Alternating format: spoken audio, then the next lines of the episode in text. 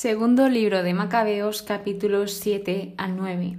Es muy probable que sepas qué significa la palabra mártir y que también sepas algunos ejemplos de mártires, pero aún así, pues vamos a hacer un breve recordatorio de qué es un mártir y en el episodio de hoy veremos un gran ejemplo de mártires. Por lo tanto, comenzamos con qué es un mártir. Un mártir es una persona que muere o sufre grandes padecimientos en defensa de sus creencias o convicciones. Por lo tanto, el capítulo 7 es el martirio de los siete hermanos, que es un capítulo de la Biblia bastante famoso, ya que antes de realizar este episodio, en una de las Eucaristías que asistí, sí que se lee y se vuelve a repetir en varias ocasiones a lo largo del año. Así que os voy a resumir muy brevemente lo que es este capítulo y sí que os recomiendo muchísimo leerlo porque la historia merece la pena leerla. Es un poco dura porque obviamente todos sufren, pero aún así se muestra ese gran valor y esa gran fidelidad por sus principios. Así que básicamente lo que les pasó a estos siete hermanos junto con su madre es que todos coincidían, todos estaban de acuerdo con que preferían morir antes que violar las leyes, antes que desobedecer ese acuerdo, esa alianza. Por lo tanto, vamos a empezar por el primero. De lo que destaco del primero es que él comparte esta frase que es el Señor Dios vela y con toda seguridad se apiadará de nosotros, es decir, que todo lo que están haciendo saben que tiene un propósito, que tiene un objetivo y todos en cada uno de estos hermanos y junto a su madre se ve esa gran confianza que tienen en Dios. Luego el segundo lo que habla es sobre la resurrección. Dice, el Rey del mundo nos resucitará a una vida eterna. El tercero habla sobre sobre Dios, sobre que todo lo que tiene es gracias a Dios, dice, por don del cielo poseo estos miembros, por sus leyes los desdeño, y de él espero recibirlos de nuevo. Luego, las personas que lo estaban torturando, los enemigos de ellos, estaban sorprendidos, iban por el tercero, de ver ese ánimo que tenía. O sea, él no temía nada, a sufrir, a pasar dolor, porque lo que he comentado tenía un propósito, incluso ese dolor tenía un propósito, tenía un porqué y un para qué. Así que todos ellos se mostraron muy fuertes y muy valientes, porque esto de verdad que es un acto muy grande de valentía. El cuarto también habla sobre la resurrección, que tiene esa gran fe en que va a resucitar. El quinto le hace reflexionar a aquel que le estaba torturando. Le comentaba que él en este mundo, en esta tierra, tenía poder terrenal, pero le hace y espiritual y luego qué? O sea, tú aquí tienes poder, pero ¿y luego en la vida eterna qué poder vas a tener si tú te estás comportando de esta forma aquí? Entonces este quinto también confía en que Dios está con él y con su raza. Y esto es muy importante porque muchas veces pensamos que Dios se va, que Dios no está de nuestro lado y te aseguro que Dios sí que está contigo, Dios te acompaña en cada situación, tanto buena como no tan buena y sobre todo en el dolor está más contigo que nunca. Así que nunca estamos solos, siempre estamos acompañados por Dios. El sexto hermano también como que le hace un poco reflexionar a esta persona que le está torturando y dice, no pienses quedar impune tú, que te has atrevido a luchar contra Dios. Eso también es fuerte. Y aquí habla sobre la madre, de que la madre estaba viendo todo esto. Estaba viendo con sus propios ojos cómo estaban torturando a sus hijos, estaban matándolos, y aún así dice, la madre sufría con valor porque tenía la esperanza puesta en el Señor. Es algo muy duro, pero que muy duro. No me quiero ni imaginar lo doloroso que tiene que ser ver eso con tus propios hijos y lo que a ella le salvaba de esa angustia tan grande es tener, a pesar de todo, esa esperanza en Dios.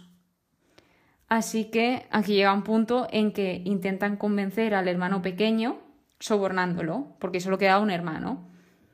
Y le dicen como a la madre que lo intente convencer para que renuncie a sus principios, a sus creencias, pero la madre le dice todo lo contrario. Le dice no temas porque hablaba en otro idioma. Entonces los enemigos no sabían qué le estaba diciendo exactamente su madre.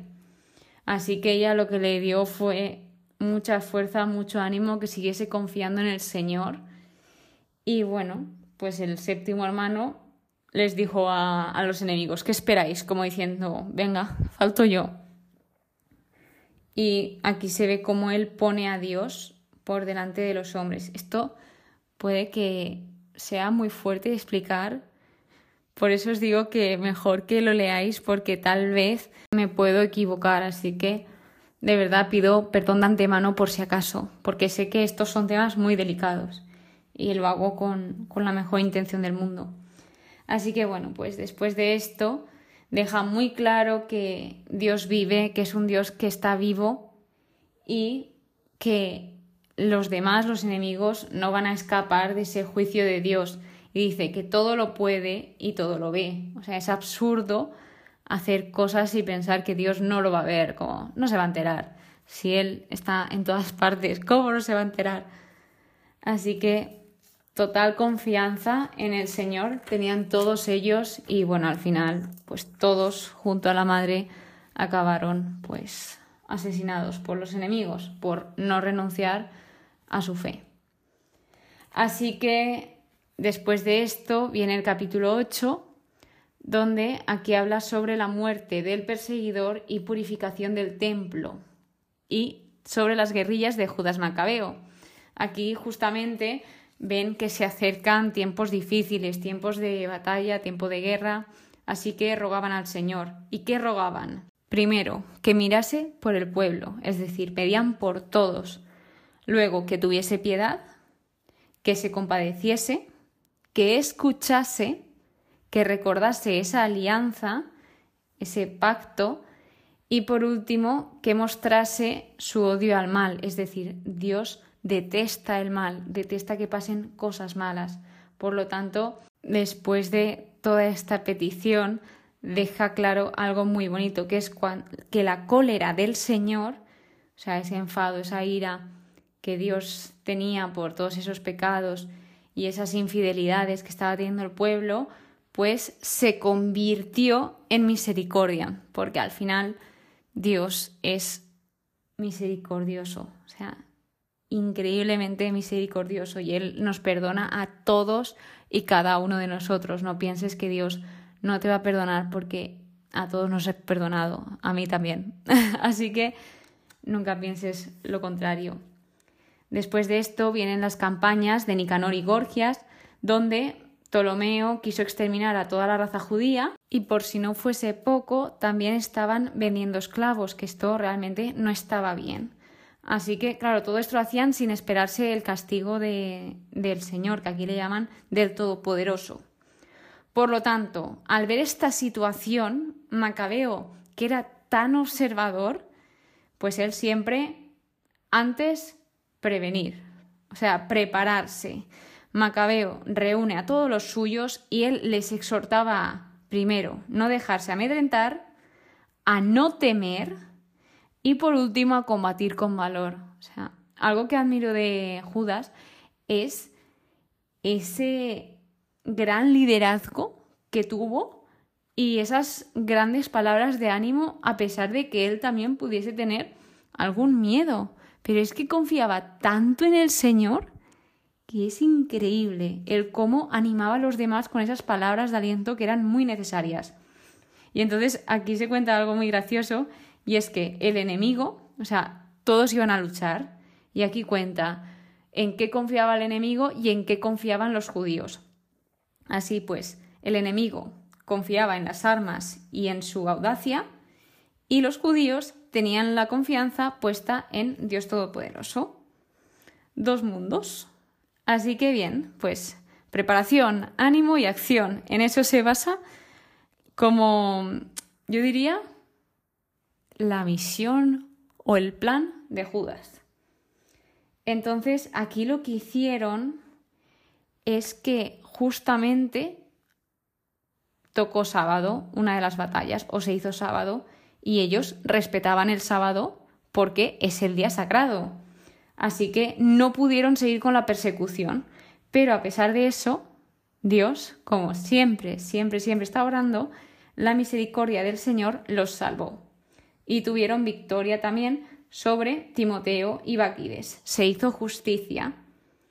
Luego viene la huida y la confesión de Nicanor, donde Nicanor queda humillado gracias al auxilio del Señor. Y luego pasa que los enemigos dan testimonio de los judíos, porque no entendían cómo siempre el pueblo judío salía ganando, porque los judíos eran pocos comparado con ellos. Ellos eran muchísimos, miles y miles, pero los judíos eran pocos, así que no entendían de dónde sacaban esa fuerza o qué o quién les protegía. Decían, tienen a alguien que les protege, que lucha por ellos, y ese es el Señor. Así que finalizando con el capítulo 9, habla del fin de Antíoco Epífanes, donde Antíoco pretende saquear el santuario y oprimir la ciudad judía, pero no le sale bien, así que se tuvo que retirar y deja claro aquí que nadie escapa del juicio de Dios, porque en el siglo V indica, el Señor Dios de Israel todo lo ve, por lo tanto hizo justicia. Dios es muy justo y lo remarca este libro que en cada situación injusta que se dio, Dios estaba detrás obrando justicia. Nadie se escapa de ese juicio del Señor. De modo que Antíoco, Antíoco dice, justo es estar sumiso a Dios y que un mortal no pretenda igualarse a la divinidad. Y aquí él empieza a prometer, curiosamente, cosas a Dios, pero muchísimas. Entonces esto es algo que te deja como un poco loca, porque es una persona que iba en contra de todo el pueblo judío, que quería acabar con ellos, y de repente, aquí muy claro no lo deja, pero consciente es del poder de Dios. Y no sabemos si fue conversión al final, porque luego manda una carta a los judíos donde él tuvo una enfermedad y él, a pesar de esa enfermedad, él tenía esperanzas de salir de ella. Y esto, oye, también es de admirar de Antíoco, porque él sabía que lo había hecho mal y sabía que Dios es justo y que pues haría justicia. Y a pesar de ello, pues oye, él tenía esos ánimos de esperanzas de salir de esa enfermedad tan dura que tenía. Y les pide a los judíos que tuviesen benevolencia con su hijo y que lo protegiesen. Finalmente, Antíoco muere. Y así acaba el, el capítulo. La verdad que, uff, en estos tres capítulos habla y destaca muchos temas importantes, como es, pues, ese mantenerte fiel a tus principios, porque al final, no lo he comentado antes, pero si finalmente alguno de los hermanos hubiese renunciado por la fe, seguramente lo hubiesen vendido como esclavo, porque todas las promesas que le hacían eran falsas. Así que sería como un muerto en vida, o sea, parecería un zombie. Y eso pues es peor aún. Así que después de esto también vemos ese gran liderazgo, vuelvo a destacar, de Judas, de cómo animaba a su pueblo, que eso realmente es lo que tiene que hacer una figura de líder, porque gracias a ese líder los hombres de Judas pues iban a batalla con ánimo y los demás se daban cuenta y gracias también a esa gran confianza que tenían todos en el Señor y por esa oración. Después finalmente eh, que incluso hasta los enemigos se dan cuenta de lo poderoso que es Dios. Y con eso terminamos el episodio de hoy. Espero que pues hayas aprendido un nuevo ejemplo o hayas consolidado conocimientos. Y nada, nos vemos en el siguiente episodio. Muchísimas gracias por escucharme, muchísimas gracias por estar aquí un día más, que pases muy buen día y que Dios te bendiga.